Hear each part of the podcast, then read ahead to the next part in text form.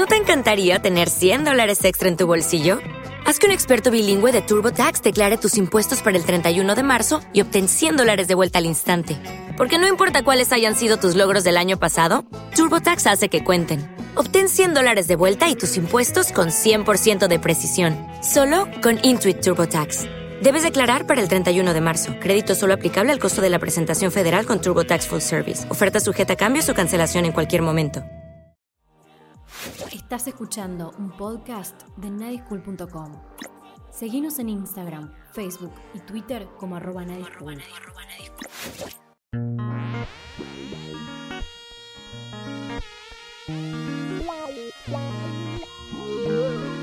Bienvenidos a Explicit Podcast, el podcast de música, películas y muchas otras cosas relacionadas al hip hop. Yo soy Gaspar Roulette Mi nombre es Santiago Miranda. y en este capítulo vamos a estar hablando del documental de Biggie que pueden encontrar en Netflix bajo el nombre Biggie I Got a Story to Tell. That's all it was.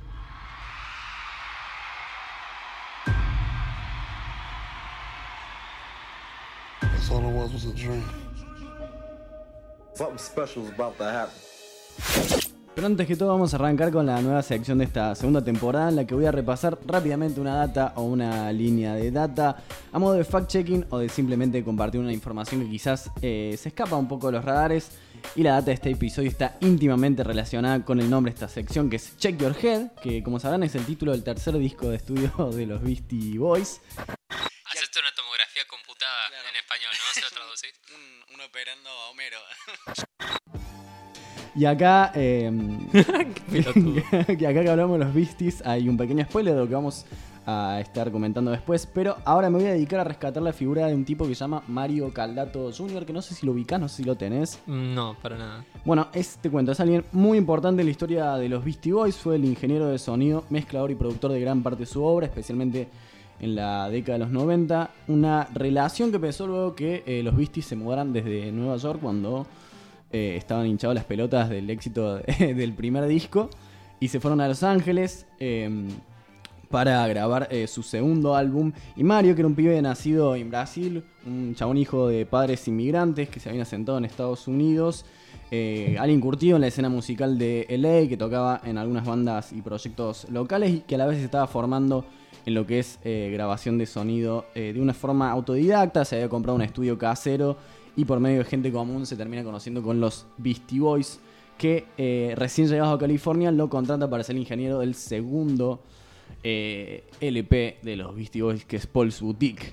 Pero es recién en el año 92 que Mario comienza a formar una parte muy significativa de los Beasties cuando graban justamente Check Your Head. Y acá Ahí viene- está. Acá está la data Por fin. que Mario coproduce acompañando a la banda en su época de reconversión como un grupo musical, que es cuando vuelven a- al tema de tocar ellos mismos los instrumentos, a crear su propia música en vez de solo samplear y comienza su etapa para mí como músico eh, más jugosa de todas y Mario va a ser su principal pata no solo en el estudio sino también los shows en vivo y comenzando a ser una parte integral de lo que son los Be- Beastie Boys. De hecho, el brasilero se convirtió en un personaje nombrado en varias de sus canciones, eh, como el caso de So What You Want,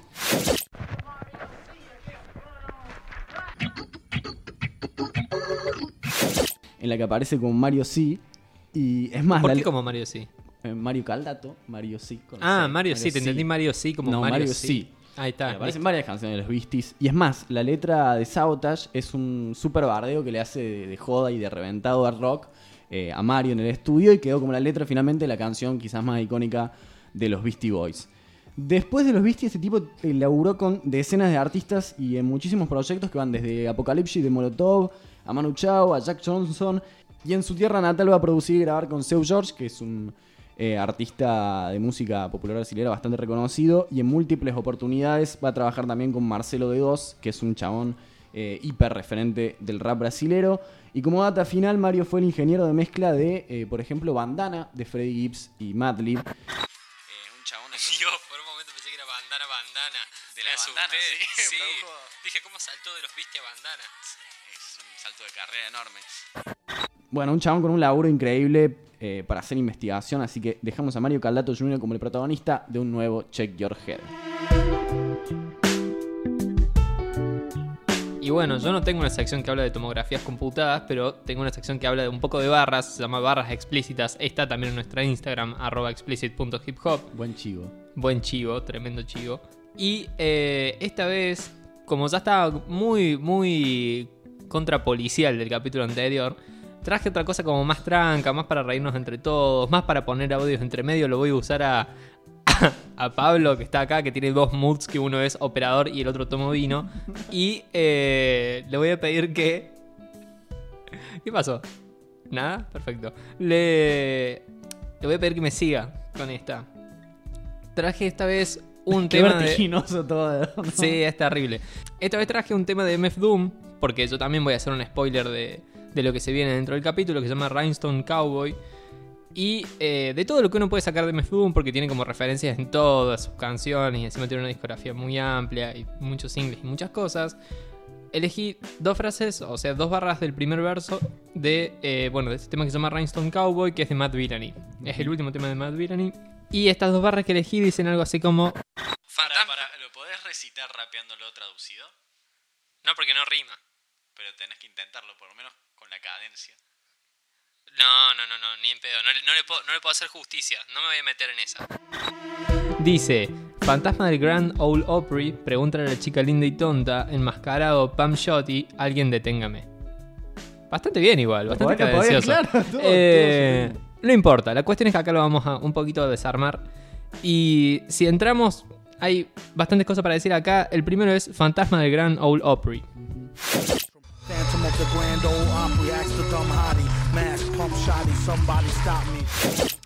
¿Qué carajo es eso? ¿Qué carajo es eso? Eh, hace como un pequeño paralelismo entre su máscara y la, la máscara del fantasma de la ópera, que es como la primera así de referencia que se te puede ocurrir cuando escuchas fantasma y algo que se parece a la palabra ópera en una misma oración.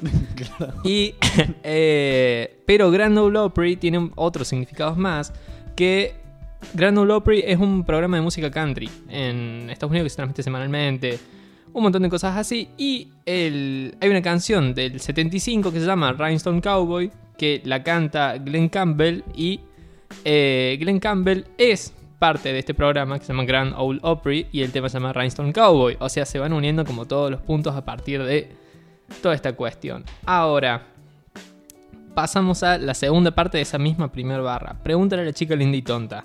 Que primero, no lo vamos a correr aún con esto. Y segundo, se puede deducir que la chica linda y tonta es Carlota, que forma parte también de El fantasma de la ópera.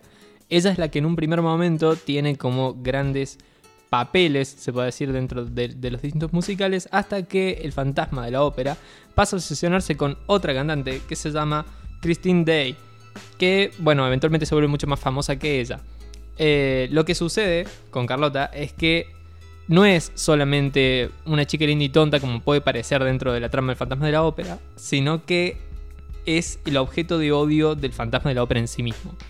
Digamos. Y entonces en este verso viene a ser como la chica asustada de, Doom. Digamos. Y pasamos como a, eh, cambiando de tono totalmente porque me Doom hace estas cosas. Enmascarado Pam Shati, alguien deténgame, es una referencia a la peli de la máscara. Que si acá, de nuevo el operador me acompaña, va a poder poner un audio de la máscara cuando dice alguien deténgame, que en realidad no lo dice porque lo dice en inglés, pero no lo dice en español. Y acá, como no somos tan letrados y no sabemos hablar tanto inglés, vamos a ponerle la versión de acá que dice eh, algo así como que nadie me detenga. Lo cual no captaron mucho la idea, pero no importa. No se atrevan a detenerme. Oh, ah. No puedo divertirme si no tengo dinero. Y Pam Shati, esa, esa pequeña primera partecita que está antes, por supuesto enmascarado, la máscara, la máscara del también.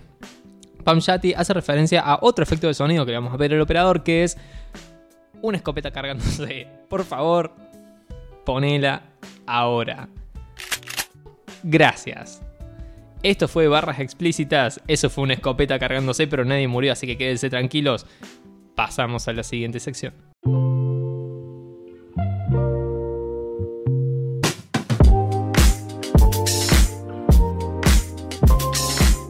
como anticipó mi compañero al principio de este episodio, vamos a estar hablando del documental de eh, Biggie, I Got a Story to Tell, que eh, salió recientemente en Netflix. Y vamos a estar comentándolo brevemente. Decime, Gaspar, ¿qué te pareció el documental? A mí me pareció, me, me dio como muchos sentimientos encontrados. Tengo, Perdón, ¿te, te gustó? Déjame, déjame elaborar. claro. Creo que la- los primeros 25 minutos, media hora, cuando lo vemos a Biggie siendo chico y en, en las calles ahí de, de Brooklyn y todo, es como pintoresco, es como interesante, están buenas como las pequeñas historias con, con los amigos que van mechando, pero creo que desde la media hora, más o menos de que empiezan a entrar en, en ya lo que fue como él grabando su disco, o el más grande, más metido en, en la- en ese debate entre la música y las drogas, eh, se transforma en lo que creo que dentro de la jerga del hip hop se conoce como una verga. Y, y después se vuelve muy problemático, muy, muy caótico todo, muy... Nada, no estoy muy conforme. Bueno, vamos a aclarar primero que la, la verga, como la, como la mencionaste, bueno, fue un documental que se anticipó bastante porque es el primer documental eh, oficial sobre en términos de que fue aceptado por, por su círculo eh, familiar, fue el primero probado, digamos. Y se anticipaba también mucho porque decían que había mucho material inédito que fue grabado por uno de los amigos eh, de- del círculo cercano de Biggie, que de hecho es quien más aporta Sí, testimonialmente él es el el, documental. por lejos el mejor del documental. Sí. Eh, sí, quizás a mí me resultó eh, caótico en términos de, de cómo está ordenado narrativamente. eh, y no, no me aportó demasiado en cuanto a, a- al esbozo de una vida de Biggie. Sí me parece que tiene algunas cosas interesantes, principalmente respecto a su formación. Eh, como dijiste vos, creo que, que esa parte inicial de sus orígenes eh, jamaiquinos, de esta idea de, de un pibe que había en el barrio que era músico y, él se, y se acercaba eh, a laburar con él, a ver qué onda, que había un talento ahí desarrollándose Claro, eso. y toda Sí, esa sí, descripción sí, me sí. parecía muy piola, pero después creo que se quedó corto además eh, porque trazando todos esos primeros años de su vida, lo que son los últimos dos o tres años, Vivi muere en el 97, los resumen en los últimos 15 minutos del, documental como si fueran nada eh, y termina de una forma muy abrupta. Que está bien, coincide con lo que sucedió con la vida de Biggie en, en realidad, pero en, los términos documentales no sé si un problema de cómo estaba planteado narrativamente queda, eh, queda corto. Sí, eh, a mí lo que me pasa es justamente eso. Hay un, un problema, me parece que un poquito grande en... Me gusta cómo van marcando las calles para que vos te des cuenta más o menos de lo cerca que estaban todos y por qué ese vínculo era tan estrecho, sobre todo con algunas figuras, eh, con este Oli que, que está en un momento, con, bueno, con todos sus amigos que después son los que consiguen este material de archivo y todo, y también esto de está esta realidad oscura que lo rodea constantemente, que es parte de su vida porque él vive ahí. Y están todas estas otras cosas como que le dan luz, como este tipo que vos decías que, que le muestra jazz, que dice como que llega a ensayar con él ciertas cosas, eh, que practica rimas y tantas otras. Pero una vez que pasa eso, una vez que, que empieza a entrar en lo que es ya él, terminando la adolescencia, entrando en la, en la temprana adultez, se, se, se pierde. O sea, arranca a grabar y de repente es, bueno, sí, grabó esto, hizo esto, se fue para acá, se fue para allá, daba un recital acá, ganaba tanta guita. Suerte, Sí, no, chicos. empieza a ser muy desordenado. Sí. Me- A mí me resultó Eh, eso. Es más, el- me- se me confundían bastante los nombres de los amigos. de Es que esa es otra cuestión. círculo. Hay un montón de hizo- personas. sí, se hizo muy caótico. Hola, ¿cómo va?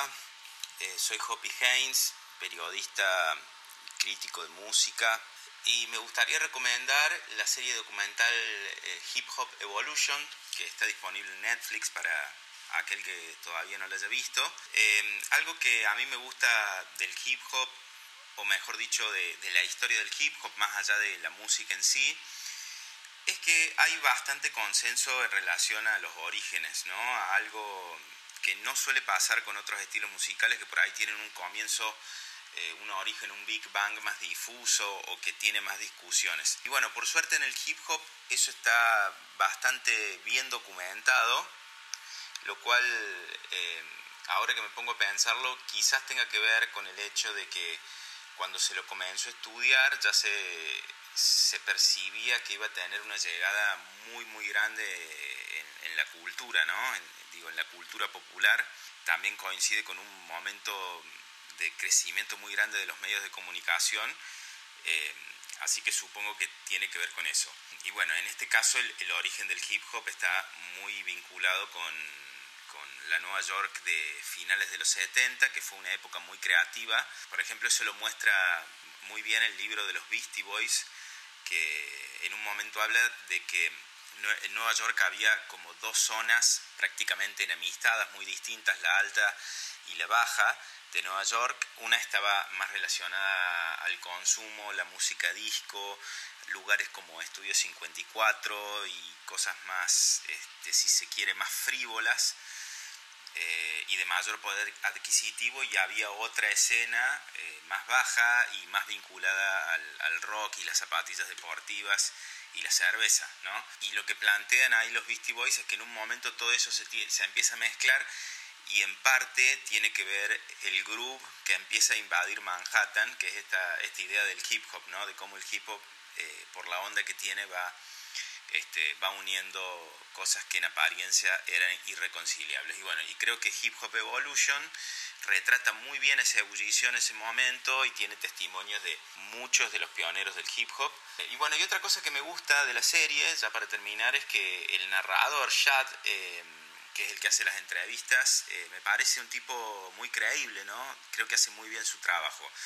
Y además va de un barrio a otro o de un estado a otro, de la costa este a la costa oeste, para hablar con, con los protagonistas del movimiento eh, y eso me parece que vuelve muy, muy valiosa la serie documental, no solo en cuanto a la información, sino también en lo narrativo. A mí lo que me resultó más interesante es cierto retrato que se logró trazar de, de, de, de, su personalidad, que yo por lo menos esa parte sí de su personalidad no, no la conocía, que tiene que ver con esta, un poco la falta de optimismo y, y, que tenía constantemente y que era otra gente la que lo traía para, para decir... Sí, porque fuera por él... Gusto.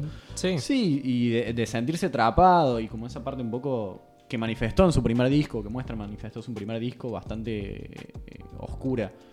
Pero después la verdad que no, no, no me aportó demasiado el documental, me pareció, eh, no sé si es un problema de, de edición, digamos, no, no, tenemos conocimiento de cine tampoco no, decir eso, no, pero desorganizado y con un final que termina siendo corto. A mí lo que por ahí me molesta más es que siento que había realmente mucho material de archivo que no está siendo usado y a la vez creo que el documental es consciente de que abre puertas que son interesantes, pero es como que las abre y dice, esto estaba pasando, esto de él con este músico de jazz estaba pasando. Esto que él tenía todo un dilema moral atrás de todo lo que estaba haciendo y que le causaba un peso a la, a la persona y no al músico, eh, está acá, se puede ver acá. Eh, no sé, él tenía ganas de, hacer esto y después se transforma en el padre de familia. Y es como, o eso um, comentamos fuera del aire, porque sí, ex existimos fuera del aire. Comentábamos que hay una parte que, que lo muestran como yendo a, a un boliche, creo que es con Puff Daddy y que está una canción de Diana Ross y dice, bueno, yo, yo quiero esto para, para, que suene, porque siento que esto me puede aportar a mí musicalmente. Entonces, entonces todo ese proceso de, como de formación musical, también el hecho de que él viene al principio del documental dice, yo no escucho mucho hip hop.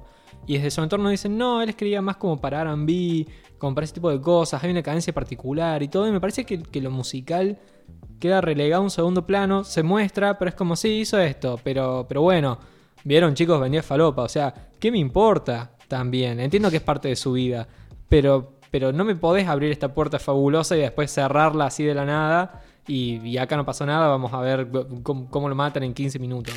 No. Sí, en todo caso creo que está mal llevado, ese es el problema. Ese es el problema. Pero por suerte, existen otros documentales que están, nos gustan un poquito más. Exactamente. Que tienen distintos enfoques, no son lo mismo, así que no, no, hay que no hay que entrar en esos esperando encontrar lo mismo que se vio, no son tan testimoniales, por lo menos el que traje yo, no es el que trajiste vos, porque de eso sí que no hablamos afuera del aire, porque nos hablamos únicamente para cosas que nos importan totalmente utilitarias. Decime qué trajiste. Bueno, Gas, antes de contarte cuál es el documental que traje, vamos a hacer una primera aclaración, que es que las producciones audiovisuales que trajimos ambos hoy están eh, dedicadas a personajes o protagonistas del hip hop. No vamos a hablar de documentales sobre la historia del hip hop, que hay mucho, hay mucho material. Eh, hay clásicos como Style Wars. Después, eh, uno reciente que más recomiendo es The Defying Ones, eh, que es sobre Dre y Jimmy Jovin, que está en Netflix también, pero es original de HBO. Eso pueden ver si Qué raro eso. No, sí, fue un contrato medio raro, pero es un documental de la puta madre. Es muy, muy bueno. eh, si bien habla de Dre, logra retratar una época eh, de los 90 sobre la historia del hip hop que es eh, genial. Dejamos eso como pequeñas recomendaciones, pero nos vamos a dedicar a hablar sobre artistas, sobre documentales biográficos. En un futuro vamos a hablar quizás de documentales de hip hop en español o en la cuenta. En este caso los dos van a ser documentales de artistas eh, norteamericanos, así que eh, perdón a quienes esperaban eh, otra cosa. Y ahora sí voy con mi recomendación, que es el documental de los Beastie Boys, de Beastie Boy Stories, el documental dirigido por Spike Jones, que salió eh, por Apple TV, pero como nadie tiene Apple TV o los cinco gatos que lo tienen, nada, se puede buscar en torrents y se encuentra fácilmente. Ready? Now here's a little story that I got to tell about three bad brothers that you know so well. It started way back in history with that rock, MCA, and me, Mike D. Es un documental bastante eh, particular, pero que trabaja bajo una premisa simple que es eh, Ad Rock y Mike D contando su historia. Y eso creo que lo hace al documental muchísimo más eh, accesible para cualquier persona que no solo es fan de los Beastie Boys, sino cualquier eh, público en general, porque está contado de una manera muy simple. La particularidad que tiene es que lo que está grabado es un show en vivo de los dos integrantes eh, sobre que aún viven de los Beastie Boys, que son los que mencioné recién. MCA eh, falleció en el año 2012 de, de cáncer.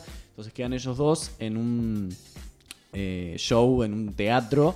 Y están narrando como si fueran dos alumnos del colegio con un PowerPoint por atrás. Eso te iba a decir, escuché como que es bastante didáctico. Claro, Mm. exactamente. Es un documental muy particular en ese sentido porque no es un documental en sí, sino que es ellos dos presentando el documental de alguna manera o el archivo eh, fotográfico y videos por detrás, narrándolo en episodios, que es lo que lo hace también bastante eh, dinámico y lo hace también organizado, o sea, es narrativamente organizado a diferencia quizás del documental de ¿Escuchaste Biggie? Biggie. Exacto, para vos. No, pobre Biggie. Biggie no, a Netflix. Hay que caerle a Netflix con esto, se tiene que hacer cargo. Pero bueno, vamos a volver. Eh, La gracia que tiene el documental en realidad es que son Mike D y Ad Rock relatando ellos mismos lo que sucede. Entonces lo hace súper dinámico. Ellos se ríen entre sí. eh, cuentan la historia de la perspectiva personal de ellos. eh, y que básicamente es la historia de tres amigos, que es, lo fundamental. Y obviamente está todo rodeado en torno a la figura de, Adam Yauch, que es a la que terminan homenajeando de alguna manera. Pero es súper dinámico, está bien estructurado.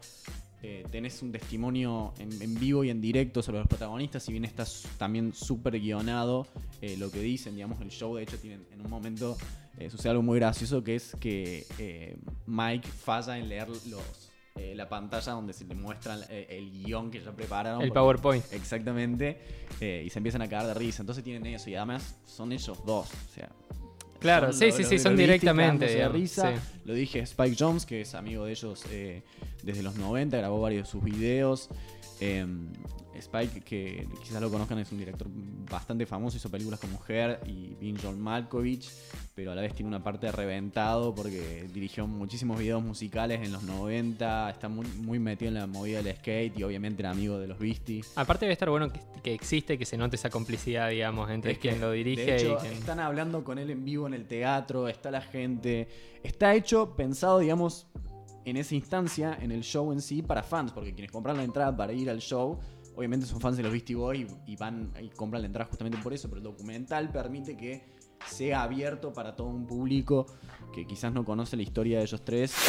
Buenas, yo soy Agustín Vicky de Lúcuma y quería específicamente hablar de un documental que sale un poco del hip hop, pero no tanto, y ese es Blue Note Records Beyond the Notes de 2018 dirigido por Sophie Huber. Este es un documental que gira en torno al mítico sello de jazz Blue Note, que lo deben conocer, quizás si no escuchan jazz, pero escuchan mucho hip hop.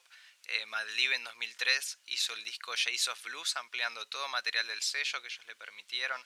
Entonces como que ha tenido esa retroalimentación histórica con el hip hop y en este documental eh, tienen una punta para empezar a escuchar cosas del mundo del jazz, eh, del jazz de los años 50 y 60 principalmente, que fue la época cumbre de ese sello, muchos monstruos de los cuales se habla en detalle e incluso varios de ellos tienen testimonios y cómo ha sucedido eso y cómo ha llegado hasta la actualidad del sello que se ha mantenido vigente con artistas como Nora Jones, como decía recién Madlib, y ahora mismo todos esos yaceros grandes contemporáneos que son muy conocidos por haber participado en Tu Pimpa Butterfly, ya sea Robert Glasper, Thundercat, Terras Martin, Ambrose Akin Musire y otros tantos. Entonces, el documental traza una línea que a los fans del hip hop conocen, pero quizás los documentales específicamente hip hop no suelen eh, profundizar mucho, que es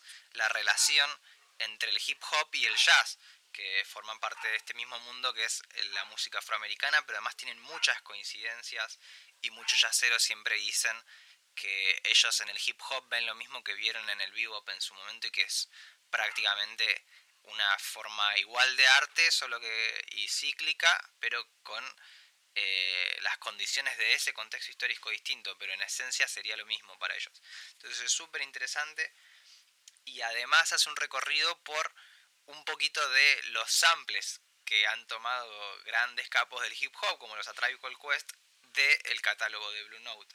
Y la apertura que ha tenido el sello con e, eso de que sampleen su material.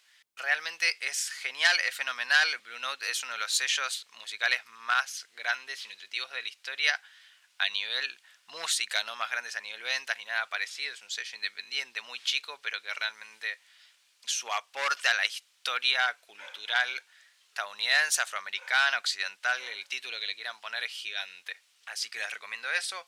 Blue Note Records, dos puntos, Beyond the Notes.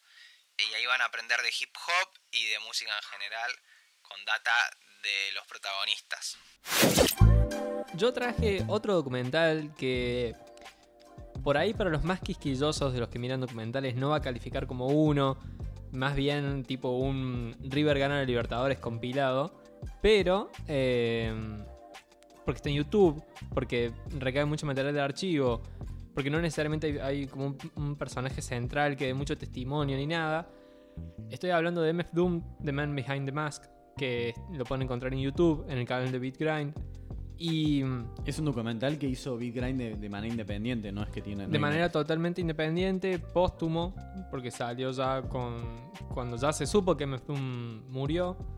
Y. O sea, nuevito, nuevito. Es nuevito, es de enero de, de este año. Dura, es bastante más cortito que otros documentales. Se pueden ahorrar el, el de y ver este. Y. Eh... Yo le sigo pegando porque, porque pegarle Porque es un deporte. Porque es gratis. Porque si quiere venir la gran N roja a pisarme, que vengan a buscarme.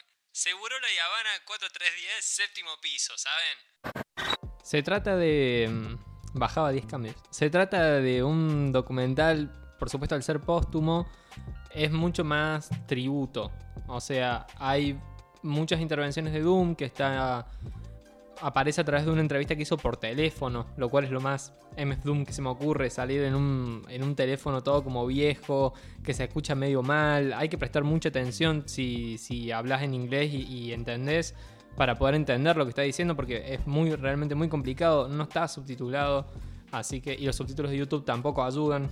Vamos a tener que subtitular nosotros. Lo vamos a tener que subtitular nosotros, pero por suerte ya lo hicimos con un fragmento que también lo pueden encontrar en explicit.hiphop porque qué máquina de meter chivos que estoy hoy.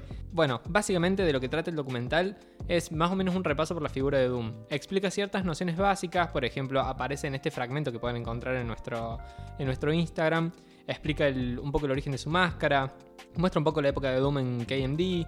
Otra de las cosas que muestra y en las que se apoya mucho es en los recitales de Doom. En mostrar todo el ambiente que se generaba, lo muestran en el escenario, muestran cómo esa, esa técnica, e- e- ese flow tan particular, e- ese modo de estructurar las palabras, de crear como esa cinematografía alrededor de, de su personaje y de su- sus distintos personajes, se pone en práctica arriba del escenario. Que no es para nada sencillo, no lo puede hacer cualquiera, de hecho creo que hay realmente muy pocos raperos en la historia en general que lo, que pueden hacer de esa manera. Pero la realidad es que para. sería apaciguar la recepción de esta noticia, de, esta trágica noticia de, que falleció ya hace, un- tiempo. Es un documental que es bastante lindo en sus formas. O sea, es, recordarlo como. como en, su apogeo, digamos, en su mejor manera.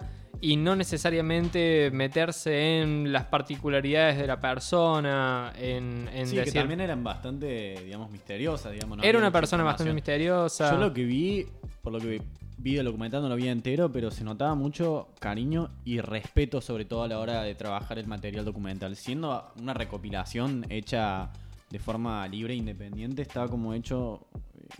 Nada, con mu- mucho respeto. Se nota que está digamos. hecho como con un amor a la figura que, que sí, que es por ahí, escapa un poco de lo plástico de otros documentales si se quiere y por supuesto no tienen los recursos técnicos. Si van a buscar eso no lo van a encontrar de nuevo. Está mucho más cerca de ser River gana el Libertadores que un documental como el de Biggie.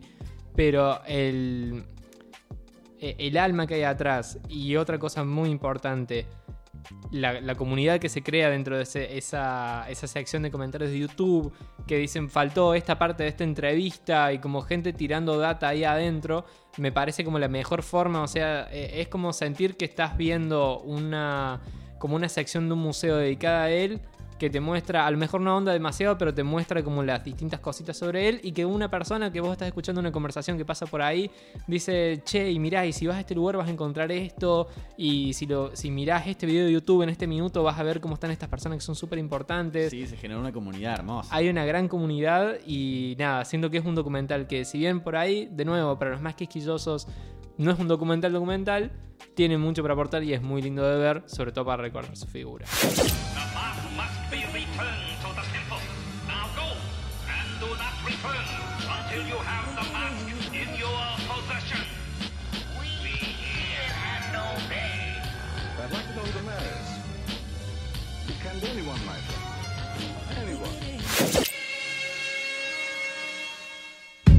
Y ahora, para Mac y Devin, tres canciones para musicalizar el mejor momento de tu vida que resulta ser un gol que metiste con una tapita de coca en primer grado en un partido en el recreo. Y esta canción es para cuando estabas armando el picadito y ganaste el pan y queso y te elegiste a los tres mejores del equipo. Suena pedido de captura de Brapis con Baronel.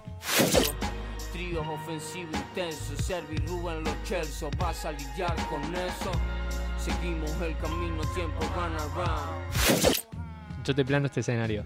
Está bien que tenés 10 años, pero te tenés mucha confianza. Sabes que la vas a romper en un futuro. Agarras, pisás la tapita de coca en mitad de cancha, le pegás de tres dedos, choca contra ese buzo todo doblado y sucio que hace de palo del arco y entra. Y en el momento en que cruza esa línea imaginaria que nadie sabe cómo está, pero está ahí, suena el final de New Slaves de Kanye West.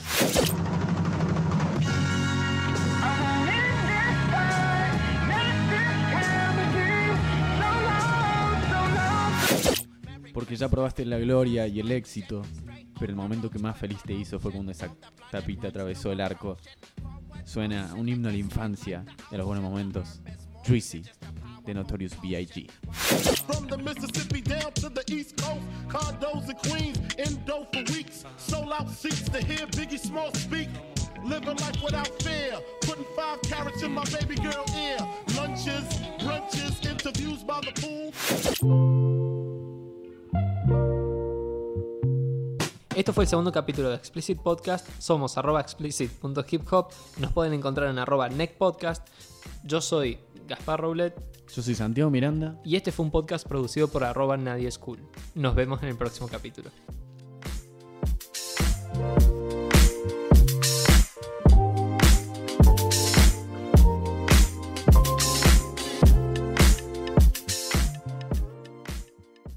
Ponela ahora. Gracias. ¿No te encantaría tener 100 dólares extra en tu bolsillo? Haz que un experto bilingüe de TurboTax declare tus impuestos para el 31 de marzo y obtén 100 dólares de vuelta al instante.